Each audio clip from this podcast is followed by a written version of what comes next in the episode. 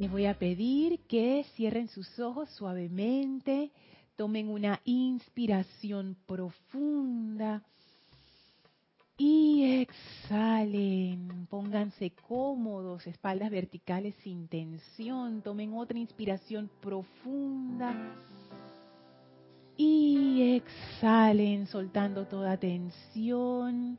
Una vez más, inhalen profundamente y exhalen sintiendo como toda energía pesada, oscura y preocupante sale de ustedes y cae suavemente hasta sus pies en donde la espera una gran, maravillosa llama blanca de purificación. Y esa llama succiona toda esta energía pesada del día y la transmuta instantáneamente en luz. Y esa energía ahora se eleva en y a través de nosotros descargando sus virtudes, sus dones, sus bendiciones en nuestras vidas, su gran amor, iluminación, su sanación, su paz. Y ahora esa llama a nuestros pies succiona toda la energía discordante en el vehículo físico, succiona toda la energía discordante del vehículo etérico succiona toda la energía discordante del vehículo emocional, succiona toda la energía discordante del vehículo mental y transmuta toda esa energía en luz. Y esa energía ahora es libre y se eleva a nuestro alrededor, llenándonos de paz, llenándonos de armonía, llenándonos de gozo. Y esa llama también asciende a nuestro alrededor, envolviéndonos en un gran pilar de luz que sobrepasa nuestras cabezas. Y sentimos en ese pilar el dulce fuego blanco del amado Maestro Ascendido Serapis Bey, que viene a nosotros ahora y expande su gran amor y radiación en y a través de nosotros felices de estar unidos con el Maestro una vez más, tomamos su mano gozosamente y vamos ahora al templo de la ascensión, que abre sus puertas para nosotros y entramos a sus bellos jardines, sus grandes fuentes y admiramos el templo, sus grandes columnas, su gran radiación, blanca cristal maravillosa. Subimos las escalinatas con el maestro, atravesamos el primer templo, atravesamos el segundo templo, entramos al tercer templo y en la pared del fondo se abren las puertas al cuarto templo. Y entramos junto al maestro a este cuarto templo y las puertas se cierran tras nosotros.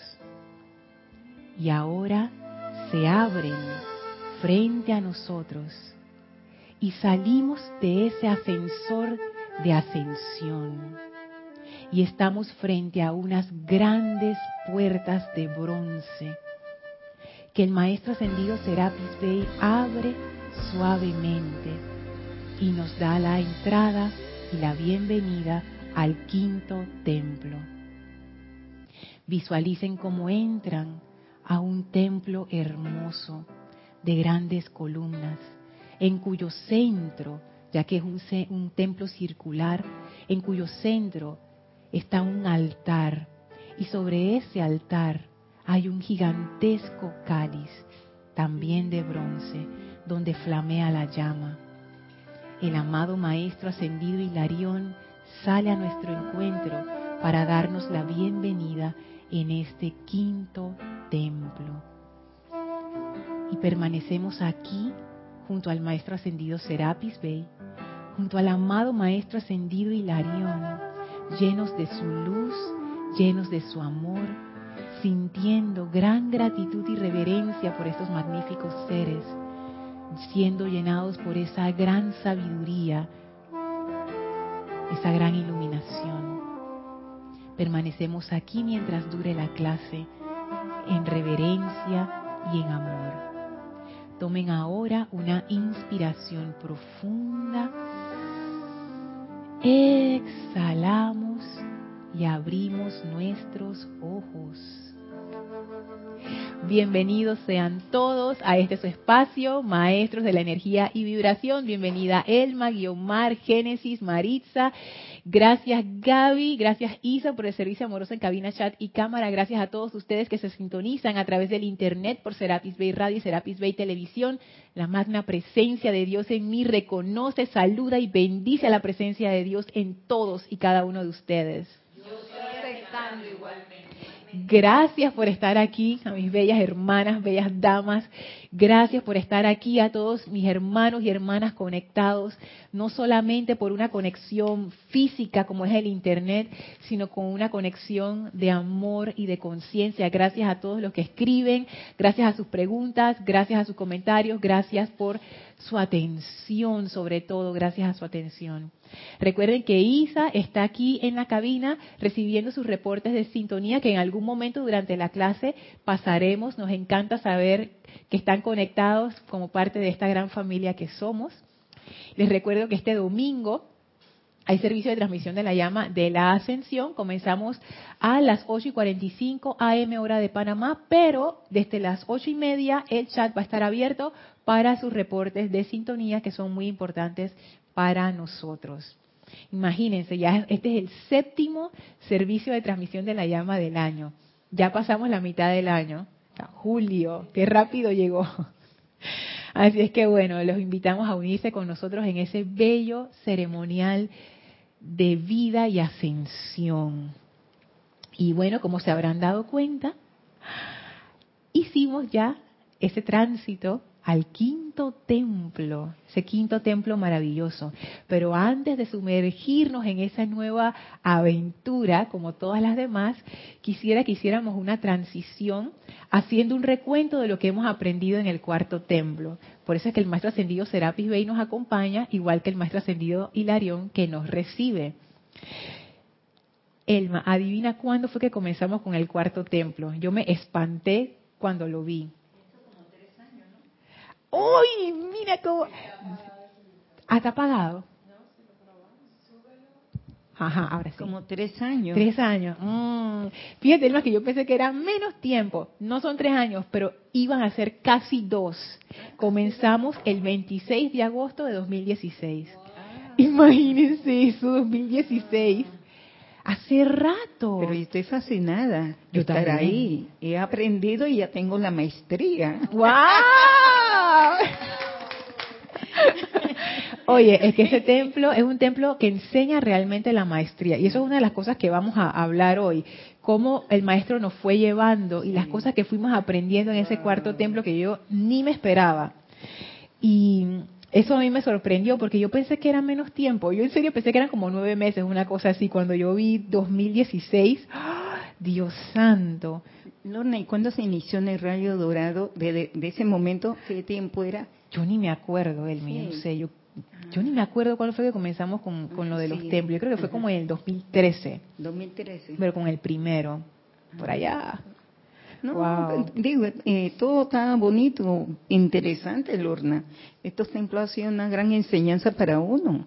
Sí, para mí lo han sido definitivamente y han, han cambiado mi vida en muchos aspectos. Meterme por esas enseñanzas de los maestros con respecto a lo que ocurre en cada uno de estos templos ha sido maravilloso, maravilloso. Ok, ah, creo que no lo, no lo mencioné, por si acaso hay una persona nueva que nos está sintonizando.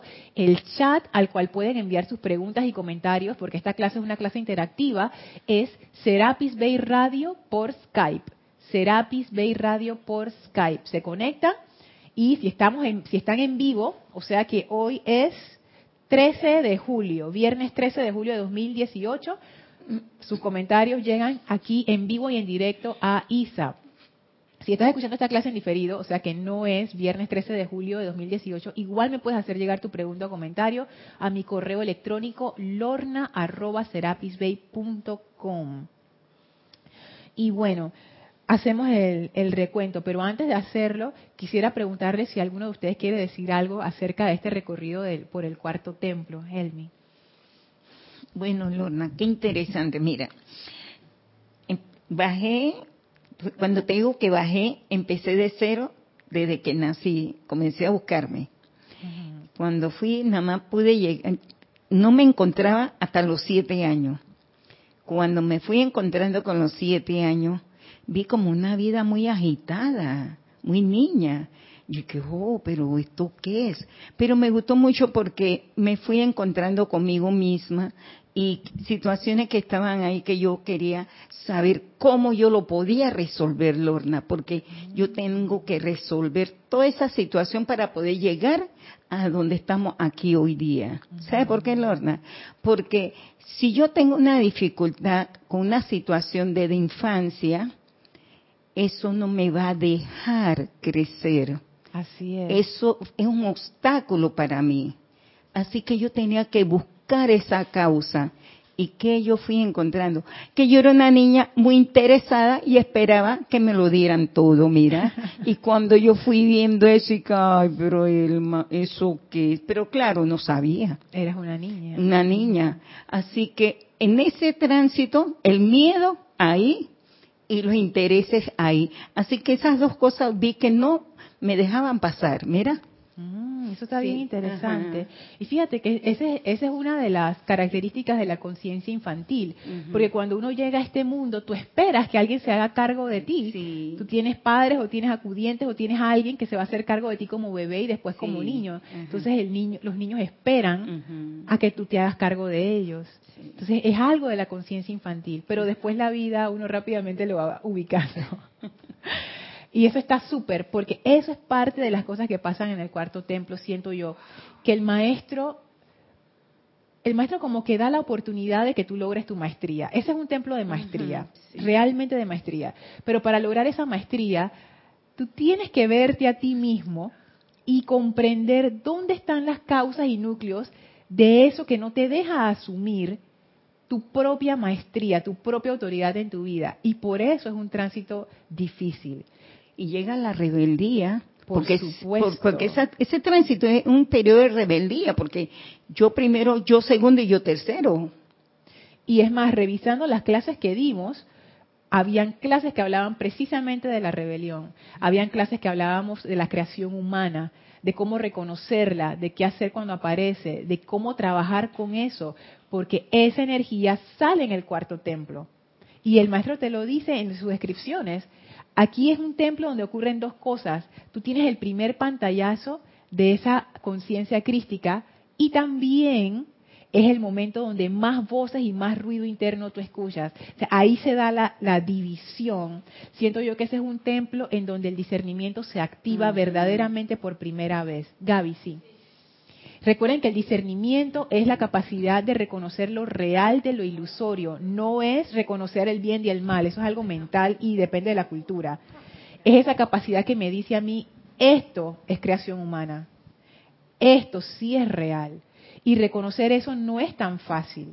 Reconocer eso no es fácil. Por ejemplo, una situación discordante que a uno le ocurra, lo real siempre es el amor, lo real siempre es el bien. Ah, pero dímelo a mí cuando yo estoy en discordia. Yo no quiero creer nada de eso. Como decía aquí en la cocina, yo quiero que pague. ¡Ah! Entonces, claro, mi libra de carne. Pero en ese momento yo estoy tan atada a la discordia, yo realmente estoy sumida en una ilusión. Me estoy enfrentando a mi propia creación humana, porque ni siquiera puedo decir que es realmente la del otro, es la mía que está reaccionando. ¿Qué yo hago allí? Entonces, el cuarto templo te pone una y otra vez, una y otra vez, porque no hay manera de que uno desarrolle discernimiento a menos que tú seas puesto en situaciones que te, que te fuercen a hacerlo. Es como aprender a nadar. Nadie aprende a nadar o a montar bicicleta leyendo un libro y que vamos a montar bicicleta, ni siquiera viendo un, video de YouTube. Y que el mejor video de YouTube para aprender a manejar bicicleta, sí, pero si tú no te montas en la bicicleta y, y andas y pedaleas, nunca vas a aprender. Y siento que el discernimiento es igual. Gaby. Sí, yo siento que el cuarto templo se separan los niños de los hombres. Pero dile femenino, pues. De las niñas, las niñas de las mujeres. Eso. Eh, es que porque todas somos damas en el salón ah, sí, claro, claro. Y los caballeros, y los caballeros, bueno, los mencioné también. Por ahí saldrán, levantarán su mano. Sí, eh, el niño, la conciencia del niño queda atrás. A pesar de que siempre Jesús decía, los, los corazones de los niños, eres un corazón de niño, vas a entrar al, reino de Dios. Vas a ver cosas que a los demás no les va, va a ser posible ver porque tú tienes todavía esa inocencia, esa pureza, esa... ¿qué, otra cosa, qué otra cualidad tienen los niños? Esa mm, entrega, ese no juzgar, ese no criticar, simplemente dar la mano sin, sin, sin estereotipar. Entonces, pero no, no nos confundamos con lo que es puro, lo que es em, o con la infantilidad o con la con, con, las con el deseo de, de hacer rabietas y que yo soy que merezco y qué tal.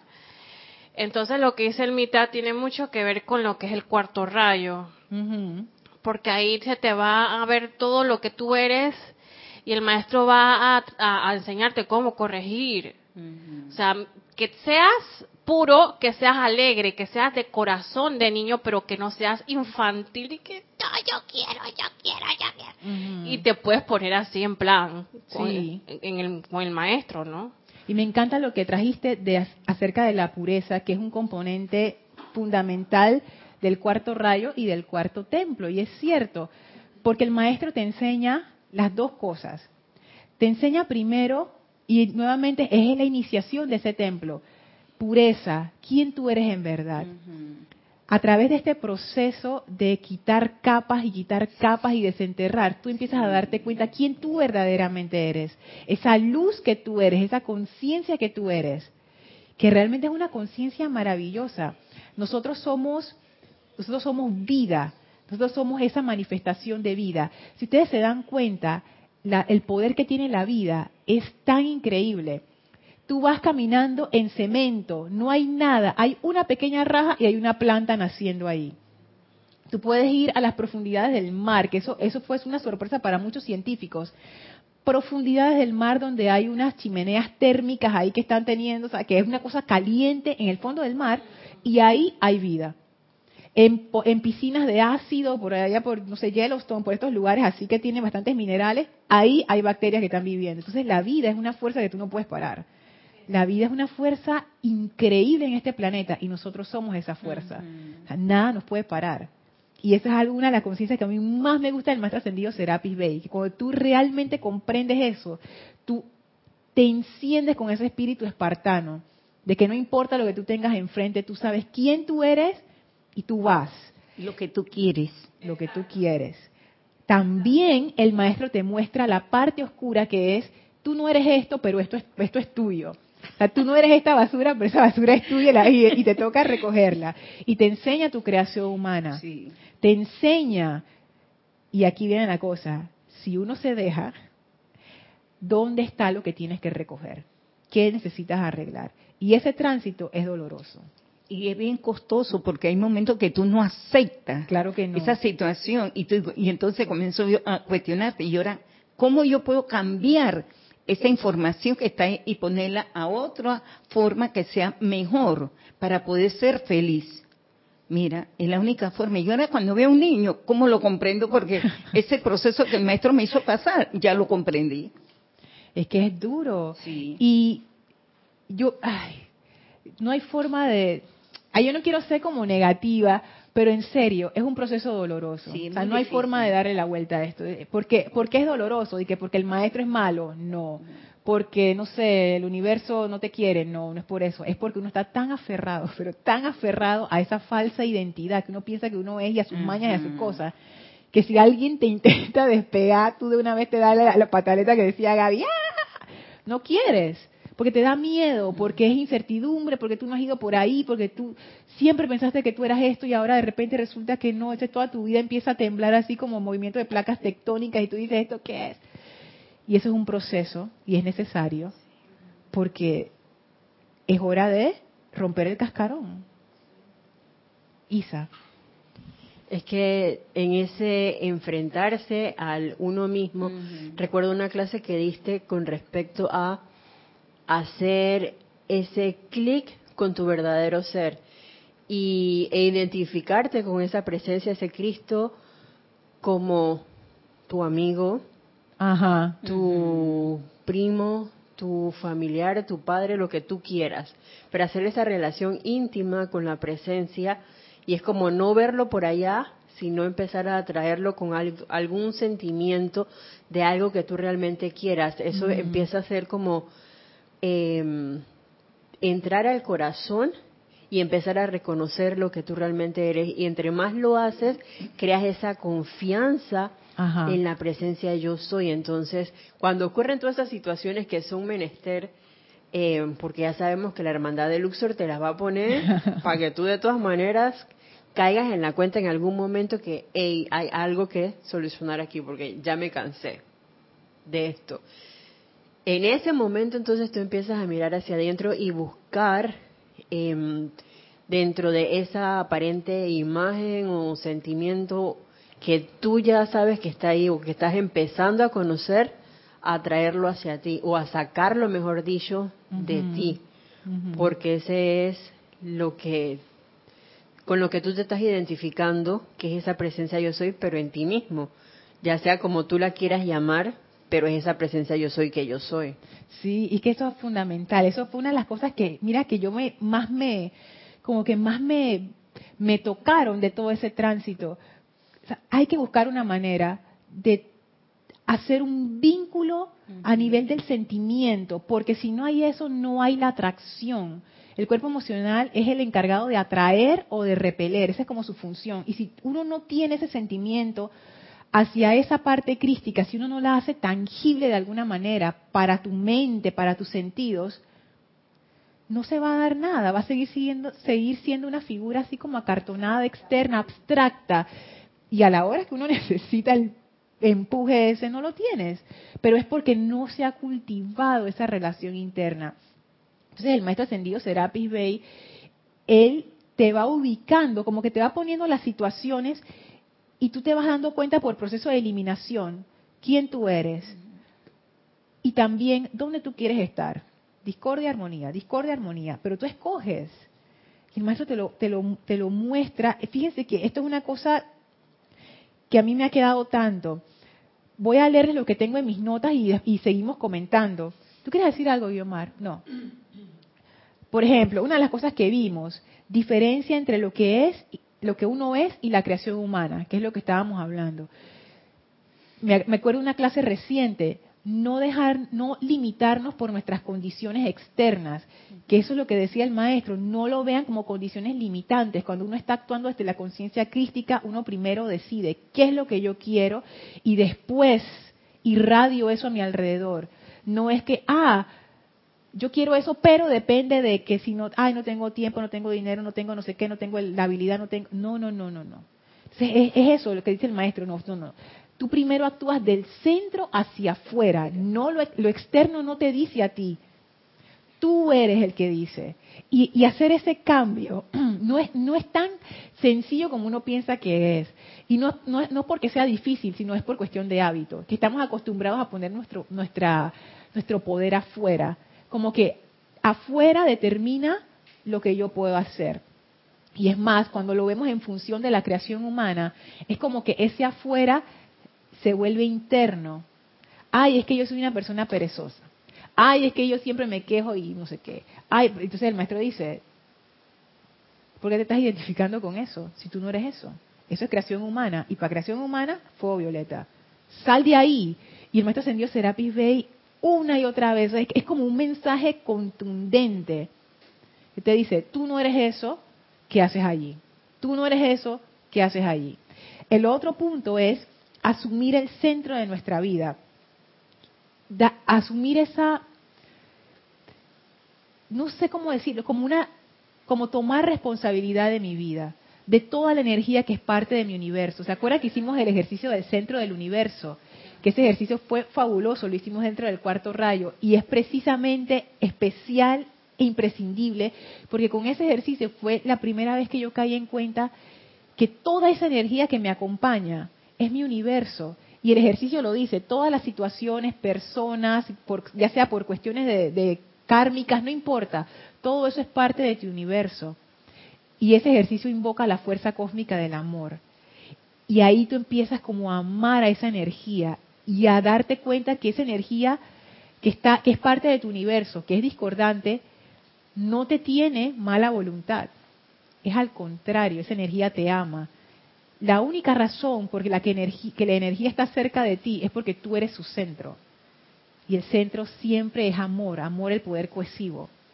Entonces eso a mí me cambió la visión completamente de la energía y me hizo ver la redención de la energía de otra manera, no con miedo, como que, ay, le tengo miedo a la discordia, sino al contrario, como que esa energía es mía, esa energía yo la invoqué con amor y está conmigo por ese lazo de amor. O sea, no hay nada que temer. Ninguna energía en tu vida te puede hacer absolutamente nada. Nosotros creemos que sí, pero la realidad es que no. Nosotros somos el centro de ese universo. El centro decide cómo se va a dar ese universo. Otro punto, ay, Elma, sí. Sí, esa energía discordante yo lo vi como, eh, lo vi en esto, miedo, Lorna. Conocí más a fondo el miedo. Porque el momento que yo me pongo así, agresiva y con esa discordia, es porque yo tengo miedo de mi inseguridad, de mi contorno. Entonces, Lorna, esa es una transición, no es fácil. Porque ahora comprendí, el maestro Serapi Vega, él dijo que usted le tocará recuerdo todo lo que han tirado. Y eso me tocó. Sí, porque cuando fui viendo todo eso, dije, wow, ¿esto qué, Uyelma? Sí, impresionante. Yo no sé de ello, pero eso me voló el cerebro toda la semana. Y eso es importante porque es, es dar, es es la disposición. Fíjense que uno no entra al cuarto templo obligado, uno entra voluntariamente.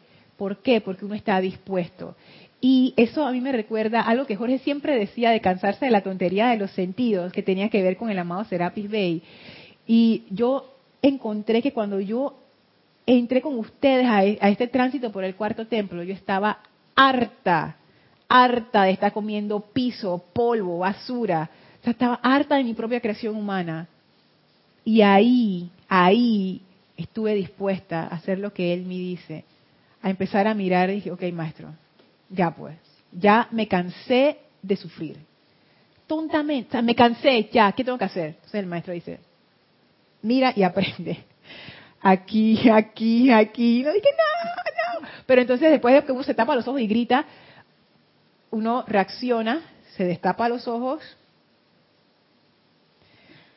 bueno, es lo que es. Y hago algo al respecto. Entonces, eso de hacer algo al respecto es transmutación, es redención de la energía, es asumir la responsabilidad, es darte cuenta, bueno, sí, estoy en el hueco, ok. Pero vamos a salir. Es como decidir qué tú quieres en tu vida e irte por allí, dirección.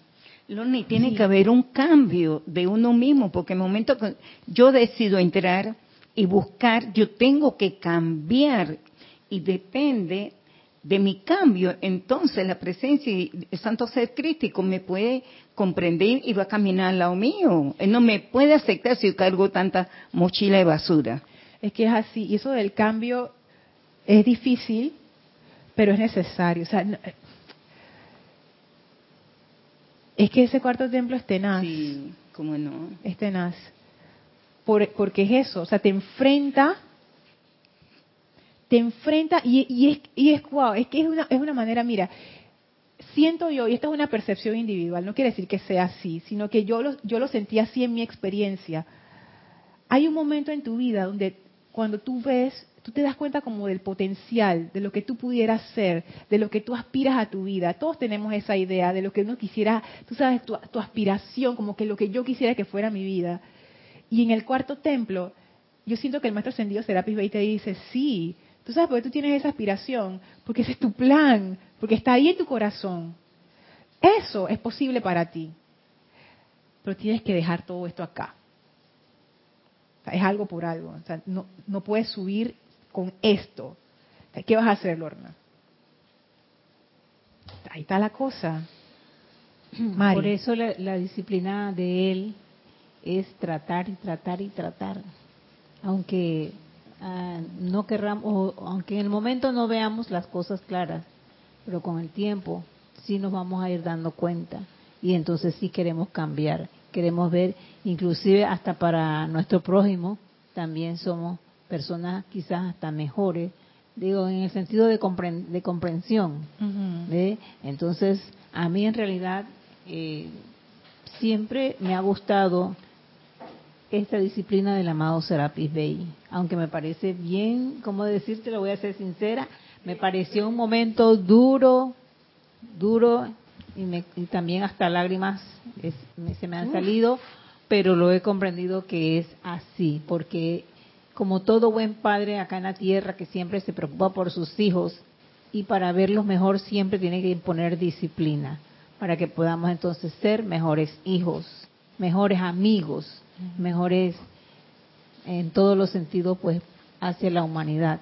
Y tratar de lograr alguna vez la ascensión, que esa es la meta que él nos está enseñando cada día. Y yo sé que todos los demás maestros también, pero él es su parte más, eh, digo yo, importante, que logremos esa ascensión, libre de tantas cosas que hemos hecho no solo en esta vida, sino en vidas anteriores. Y, esa que no se nos da esa redención a través también, digo yo, de la ley del perdón. Por eso es, me ha parecido realmente, aunque yo no he estado mucho tiempo en la clase que has abierto hace más de un año, pero en lo poco que he estado, pues siempre me ha ayudado muchísimo a ver las cosas también claras. Esa disciplina que tú dices, Mari, que es cierto, que fíjate que yo he empezado a comprender que al inicio uno ve la disciplina como algo externo del maestro, pero cuando uno realmente va comprendiendo cuál es el mensaje, es como tú dices, el maestro ascendido Serapis Bey es un ser de liberación, es un ser de ascensión.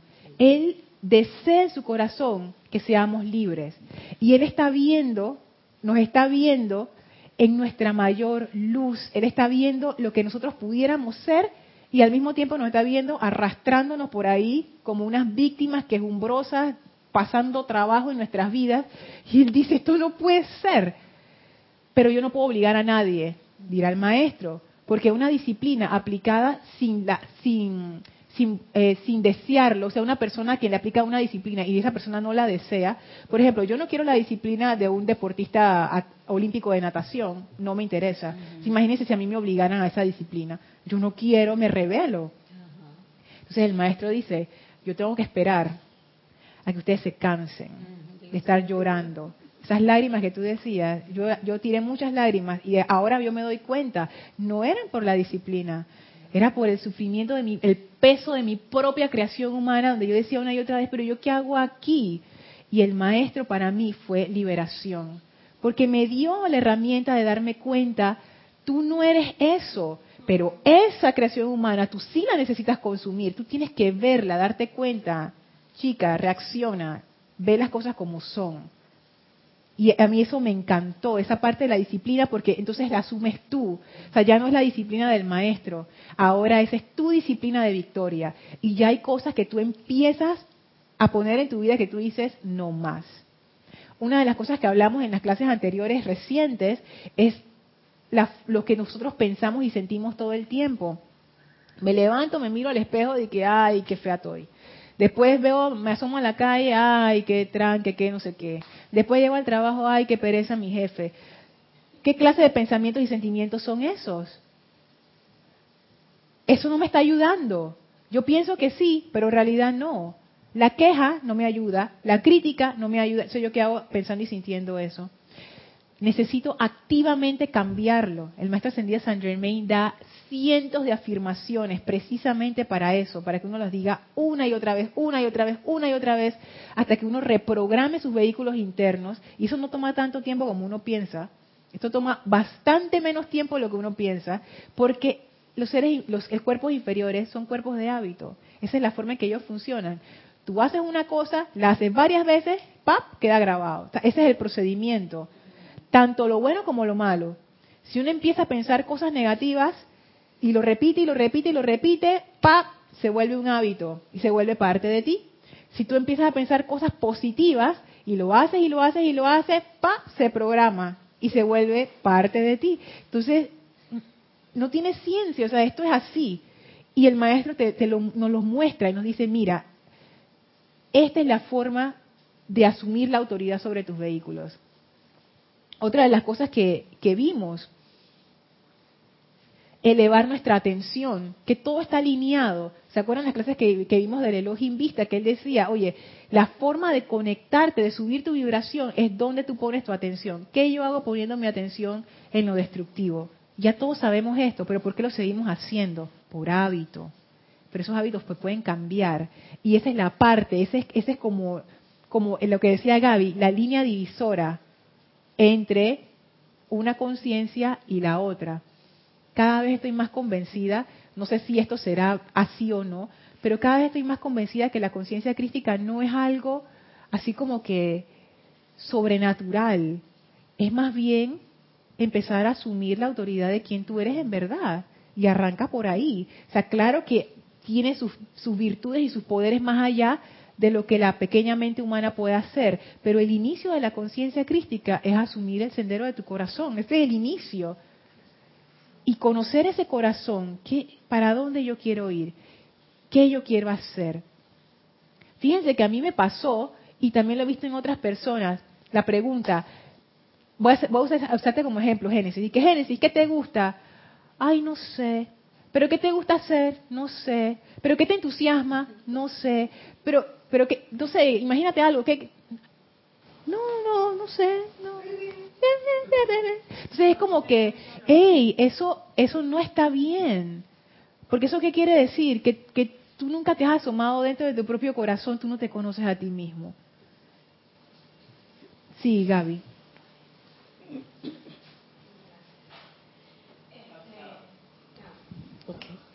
Mira que esa respuesta yo se la, la, pregunté mm, a unos a estudiantes de, de, eh, media. No, media. ¿Qué te gusta hacer? No, no sé. O sea, yo puedo decirte que se justifica que un muchacho de 15, 16, 17 años, aunque hay muchos que ya vienen con su plan y que ya vienen decididos a hacer lo que quieren hacer, ¿no? Sea jugador de fútbol, sea médico, sea lo que sea, pero yo quiero hacer esto y lo hacen de verdad. Pero hay muchos que no saben, entonces ellos me dicen, no sé, pero ¿qué te entusiasma? No sé, jugar PlayStation. O sea, cosas así, ¿no? Está bien, esa es la conciencia de adolescente. Pero ya nosotros estamos pasando de una adolescencia a una adultez. Y ya a esta altura, ya uno teniendo el conocimiento, ya uno tiene que ser un poco más consciente de lo que uno va a decir que te gusta hacer, o por lo menos ya haberlo consultado con, con, tu presencia, con, tu corazón y ser congruente con eso, ir por allí, ir por lo que tú quieres en realidad. Y no permitir que ninguna influencia y que no, que fulanito, mira, que me dijo que, que sotanito, todas esas influencias, esa negatividad que a veces la gente ve y te dice y te baja un poco, oye, a protegerse, ¿no? Con todas las armas que nos han dado los maestros ascendidos. Tenemos bastantes herramientas para eso. Entonces, es, eso, ¿A dónde yo estoy poniendo mi atención allí? ¿Estoy poniéndolo en, lo, en la sugestión externa o lo estoy poniendo en mi corazón? Y como decía al, inicio, a veces eso no es tan fácil, pero se va volviendo cada vez más fácil en la medida en que uno va haciendo cada vez más y más y más esa distinción Sí, Omar. Eso que tú dices, yo creo que uno de los, de los logros de, este tiempo del cuarto templo es eso. Este, bueno, tú, el maestro ha hablado a través de ti. Obviamente, em, lo principal es que nos ha llevado a ver qué hay dentro de nosotros, creo yo. Y a escudriñar, porque a veces creemos que, que todo está bien, entonces a, apartar, exacto, y buscar. Entonces yo siento que este tiempo ha sido de búsqueda y de ver qué hay dentro del corazón de cada uno. Y bueno, en el caso mío he encontrado cosas para hacer que nunca se me hubieran ocurrido hacer. Y yo creo que eso tiene que ver con el cuarto templo. O sea que yo en mi vida este se me hubiese ocurrido. Y yo creo que eso tiene que ver con, con Serapis Bay. Porque a veces crees que lo has hecho todo. Bueno, te hablo por mí, que no tengo 20 años, ni tu edad. Y no, no es cierto. Entonces, ese, ese buscar dentro de ti tiene tantas otras cosas que no, no nos las imaginamos. y tantas cosas por superar también, que a veces creemos que todo está ya, este, como, como bien. Entonces, bueno, quería acotar eso, que, que si yo resumo todo, pienso que fue una experiencia de psicología espiritual. Oh, súper. que, que, que no existe, porque esa carrera no existe en ninguna universidad. Y yo creo que han sido unas clases de psicología espiritual. Así mismo yo me siento. Yo siento que he empezado a ver las causas y núcleos. Lo que tú decías, Elmi, las causas y núcleos de dónde está, dónde están las cosas que se han convertido en mis obstáculos. Y son, son mías, están en mí. Y aceptarlo ha sido la otra parte de la cuestión. Pero una vez que uno lo acepta, uno puede trabajar en ello. Si uno no lo acepta, no puedes trabajar en ello elevar nuestra atención es una de las cosas que, yo siento por lo menos que yo he aprendido. Elevar mis pensamientos y sentimientos también, poner atención, que yo estoy pensando y que yo estoy sintiendo. Sostener la armonía también, qué es lo que es importante en esta situación. Por supuesto que todos podemos desbocarnos, pero nuevamente el discernimiento, o sea, es empezar a cambiar la visión de nuestras vidas vivir con propósito en vez de vivir programados y, de, como decía Kira, la rutina, de repetir, repetir, repetir, repetir. La conciencia crística es despertar, es, despertar y ese camino de la rutina, como tú decías, Guiomar, te empiezas a salir, te empiezas a salir y te empiezas a desviar porque es el sendero del corazón de cada quien que no es igual al de nadie más. Que, antes de pasar a Isa, también es asumir mi propia autoridad mi propia autoridad de mi vida. Yo necesito darle dirección a mi energía. Y eso es algo que a mí, otra de las cosas que a mí más me quedó. Si yo no le digo a mi energía dónde ir, ella va a hacer cualquier cosa. Ella va a agarrar cualquier pensamiento, forma que haya por ahí que yo tenga en mi conciencia, ¡pap! se va a pegar a eso y ahí está tu, tu forma manifiesta. No, yo necesito decirle a mi energía. Y mi energía también involucra a mis vehículos inferiores. Hablábamos de eso, no es que los vehículos están descontrolados, ellos no están descontrolados, ellos están siguiendo exactamente nuestros patrones, que son patrones de descontrol. Por eso ellos están así. Si yo siempre estoy alimentando mi vehículo emocional con tristeza y con queja, y entonces me sorprendo de las cosas que me pasan, no. La cuestión es, ¿qué es lo que yo quiero? Pero esto es a un nivel ya fino. O sea, es como quien dice, tú examinas tu vida parte por parte, lo que tú dijiste de una búsqueda, escudriñas, es una búsqueda, es como, como que, ok, pones tu vida aquí como si fuera un gran plano de esos de construcción, de arquitectura, y empiezas a ver parte por parte, por parte, por parte, y empezar a entender esas relaciones. Eso es liberación, Isa. Y en parte de ese eh, de esa introspección que uno tiene con uno mismo, la honestidad para con uno mismo, porque entonces a veces uno quiere ponerse la venda y que no, no, no, no, y acomodarlo por un lado a su manera. Y eso de la atención, me acuerdo en alguna clase que se hablaba del salto cuántico, porque de pronto puede que te cueste y tú estés metido con tus pensamientos y sentimientos allá en el barro y lo ideal es llevar tu atención a la presencia yo soy y que de ahí se dé. Pero a veces te cuesta un poco, entonces centra la atención en algún maestro ascendido y de ahí te disparas y saltas la vara. Entonces ya no estás en el hábito o en la norma, sino que eres el monito 100. el monito 100 es de, una, algo que ocurrió acerca del aprendizaje entre los animales cuando no había contacto físico entre ellos. Pero tú sabes qué, Isa, eso es súper, me acuerdo que vimos una clase al respecto, que el maestro te decía, oye, invócanos, te cuesta salir del agujero donde estás, pon atención en un maestro ascendido. Saben que Erika dio una clase, creo que fue dos semanas o más, fue más, en la última semana de junio creo que fue, que se llama La presencia luminosa de un maestro ascendido escuchen esa clase. Ustedes no tienen idea cómo yo he usado eso. Y eso es precisamente invocar la presencia luminosa de un maestro ascendido. Tú lo visualizas rodeando la situación o rodeándote a ti o lo que tú requieras. Y esa energía te saca, porque hay veces que la cosa está, tú sabes, ¿no?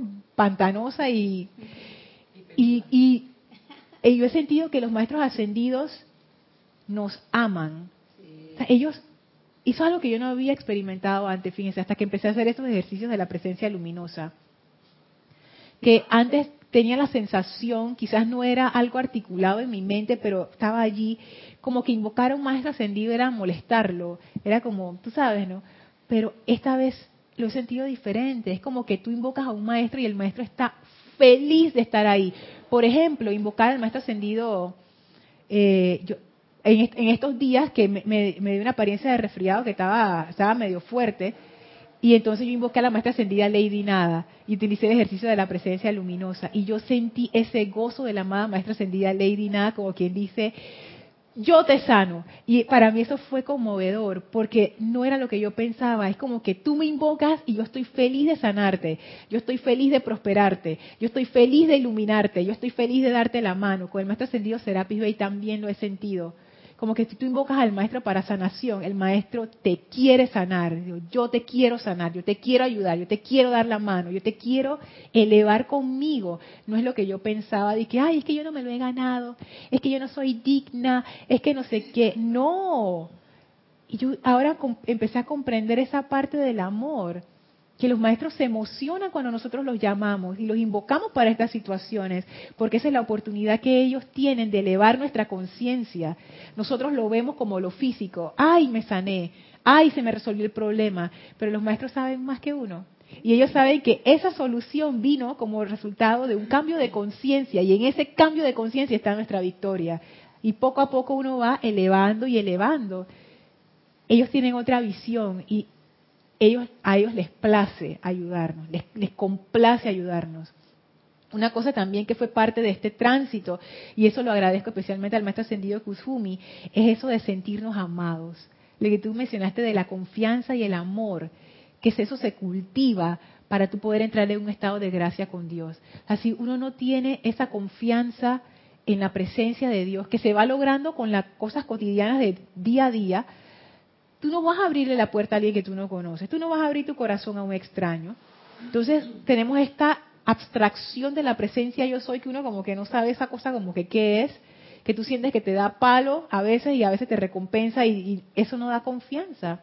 Entonces cultivar la confianza y el amor permite la gracia y esa gracia es la conciencia que hace milagros que es la conciencia crística. Entonces, toda esa parte también aprendimos. Aprendimos acerca del velo de Maya, esa ilusión, que vivimos en esa ilusión de las cosas externas. No es que las cosas externas son malas, no, es simplemente la ilusión de pensar que eso es lo importante. Y ustedes saben que, a mí me llama mucho la atención escuchando eh, videos en YouTube y eso, de personas que han logrado gran éxito material, multimillonarios y ¿sabes? desde afuera uno lo ve como que, oh, el éxito. Y muchas de estas personas lo dicen.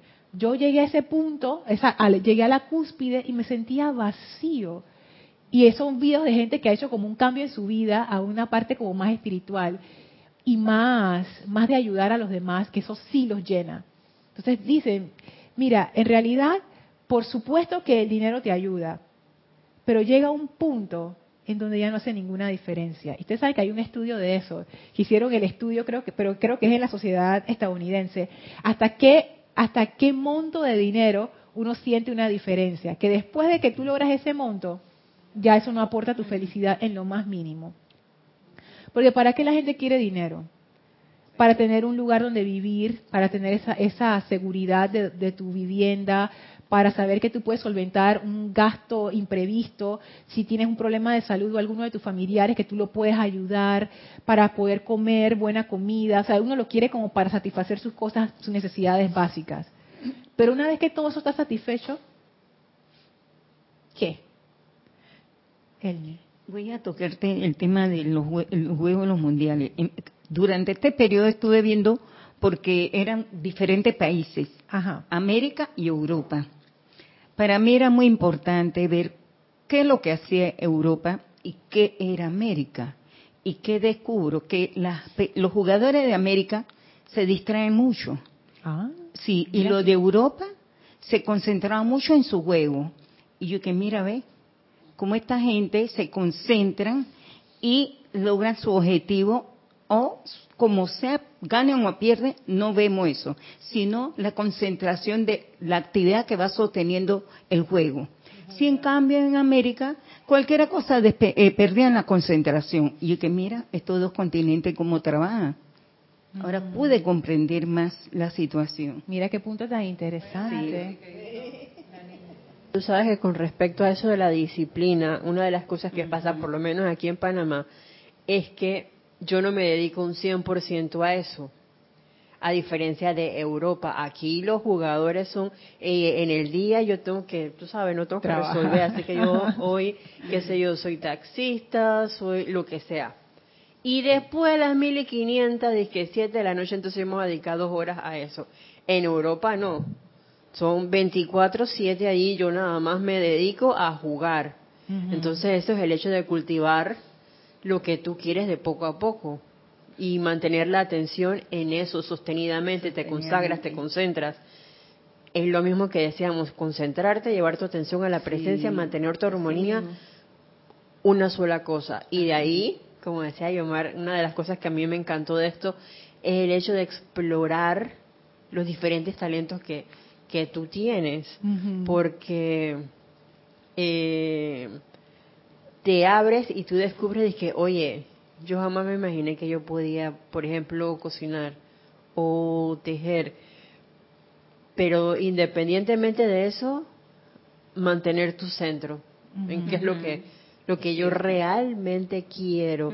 Y me acordaba también de una clase donde se hablaba, creo que era del odio, que era el más mínimo de pronto Ajá, el más leve desagrado. que tú tuvieras para con alguna parte de la vida. Y entonces ahí enfocarte o cambiar eso por un hábito constructivo que tú quisieras, por ejemplo, yo quiero manifestar la paz, yo quiero ser una presencia únicamente armoniosa o de amor o lo que sea, pero empezar entonces a cultivar ese nuevo hábito para hacer, como decía Patti, el nuevo surco. El nuevo surco. Y eso tiene que ver con la consagración, que es una de las cosas del quinto templo.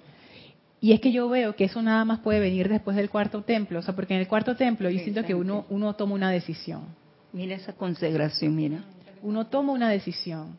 Y eso fue lo que lo que yo sentí con todo lo que lo que hemos visto del cuarto templo. Fue como y esta fue mi, mi, mi experiencia. Fue como que yo estaba pidiendo más en la presencia yo soy, ¿cómo uno llega a esa conciencia crítica? O sea, ¿qué hay que hacer? Y el maestro te lo muestra, esto es lo que hay que hacer. Y la siguiente pregunta es, ¿lo vas a hacer? Pregúntale a Elma. Ah. es que esa es la pregunta. Y eso es algo que está escrito en todos los libros de los maestros ascendidos, lo dicen hasta la saciedad. Pero como que yo no, tú sabes, yo no quería escuchar eso, no es conmigo. El maestro ascendido Saint Germain lo dice tantas veces. Pongan su atención en lo constructivo. Ah, no, a mí no me importa, yo hago lo que yo me da la gana. Sostengan la armonía de manera continua. Ah, no, pero yo, yo, yo, me, yo me molesto, maestro. Mira, mira todas las injusticias y las cosas me pasan. Entonces es como que tú no has comprendido bien. ¿Qué tú me estás pidiendo, Lorna? Yo te estoy pidiendo una conciencia que es más poderosa que todas las conciencias humanas que hay en este planeta. Esa conciencia es tan poderosa que con una palabra yo puedo sanar mi cuerpo, no importa cómo esté, con una palabra yo puedo ser el poder gobernante en cualquier situación que me acontezca. Ese nivel de poder, ese nivel de autoridad. No solamente con mi energía, sino con la energía que me rodea. Entonces dice el maestro, ¿eso es lo que tú estás pidiendo? Sí, eso es lo que yo estoy pidiendo. Bueno, esto es lo que tienes que hacer. Lorna, tú sabes que la señora Estrella para mí fue fácil. Este, sí, sí, mira. Lorna sabe. Lorna ha sido mi compañera de mi andanza. Elma, Elma tiene sus cosas allá. Sí, con la señora Estrella me ha ayudado bastante y ha aprendido. Pero yo le di al santo ser crítico que yo lo quería conocer y yo quería ser parte de él y cómo yo podía llegar a él.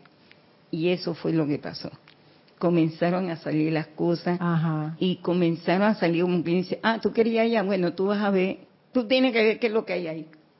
Mira.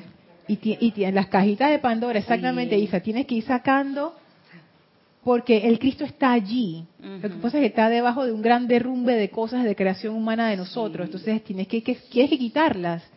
Entonces eso tiene las dos facetas, lo que decían. Descubrir esos talentos que tú llevas adentro, que son tus poderes, son tus virtudes, son, es tu luz que está ahí, que tú ni sabías que estaba ahí. Tenemos un montón de tesoros, o sea, nuestros santos seres crísticos están cargadísimos con cantidades de tesoros, de bendiciones, de cuestiones pero como nosotros nunca vamos a esa habitación, a ese templo en nuestras conciencias, ahí está todo eso ahí cogiendo polvo.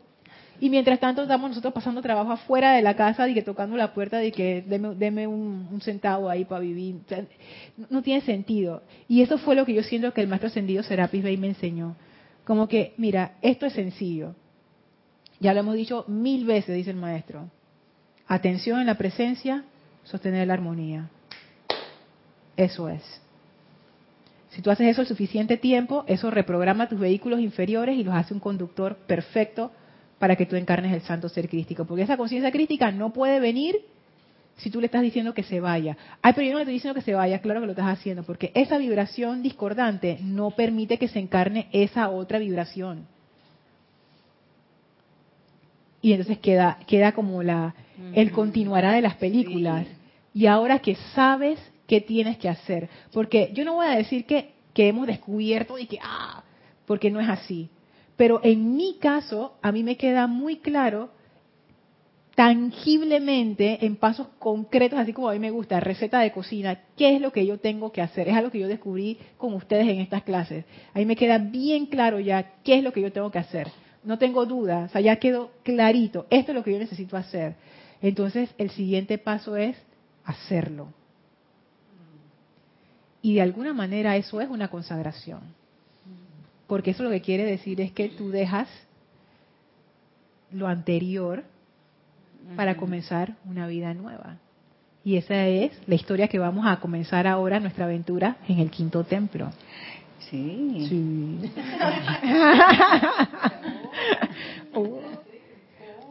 sí, así que bueno, antes de terminar vamos a pasar la lista de los conectados. Bueno, de conectados tenemos hoy a Valentina de La Vega desde España. Bendiciones, Valentina. Leticia López desde Dallas, Texas. Y Leticia López. Leticia. Desde Dallas, Dios te bendice, Leticia. Dios te bendice. Magaña desde Guadalajara, ah. México.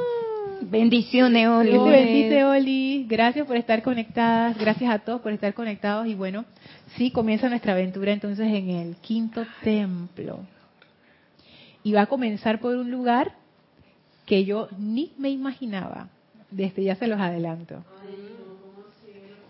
No, dice Isa, ¿cómo así una pista? Ya, ya verán, ya verán. Van a ver cómo, cómo se abre ese quinto templo que fue inesperado. Así es que nos veremos en la siguiente clase para entrar ahora sí con el maestro ascendido Hilarión y comenzar nuestra, nuestro tránsito con él a partir de la próxima clase. Recuerden, transmisión de la llama de la ascensión este domingo, 8 y 45 AM, hora de Panamá. Y antes de despedirnos, vamos a despedirnos de el maestro. Se me estaba pasando, pero qué bueno, no se me pasó. Mi memoria es cada vez más perfecta. ¿Vieron que funciona? Gracias, Padre. Bueno, les voy a pedir que cierren sus ojos Tomen una inspiración profunda. Exhalen, lleven su atención al amado Maestro Ascendido Hilarión y al amado Maestro Ascendido Serapis Bey en ese bellísimo quinto templo. Con gran amor nos inclinamos en conciencia ante ellos, dándoles las gracias por esta bendición y ahora nos retiramos del quinto templo, nos retiramos del cuarto templo, nos retiramos del tercer templo, nos retiramos del segundo templo, nos retiramos del primer templo, descendemos las escalinatas, atravesamos el jardín y en conciencia regresamos al sitio donde nos encontramos físicamente, expandiendo esa radiación hermosa de ascensión y verdad a todo nuestro alrededor. Tomen ahora una inspiración profunda exhalen y abran sus ojos. Bueno, muchísimas gracias. Que la presencia Yo Soy los bendiga y los mantenga siempre en su abrazo amoroso. Yo soy Lorda Sánchez y esto fue Maestros de la Energía y Vibración. Gracias a todos, mil bendiciones.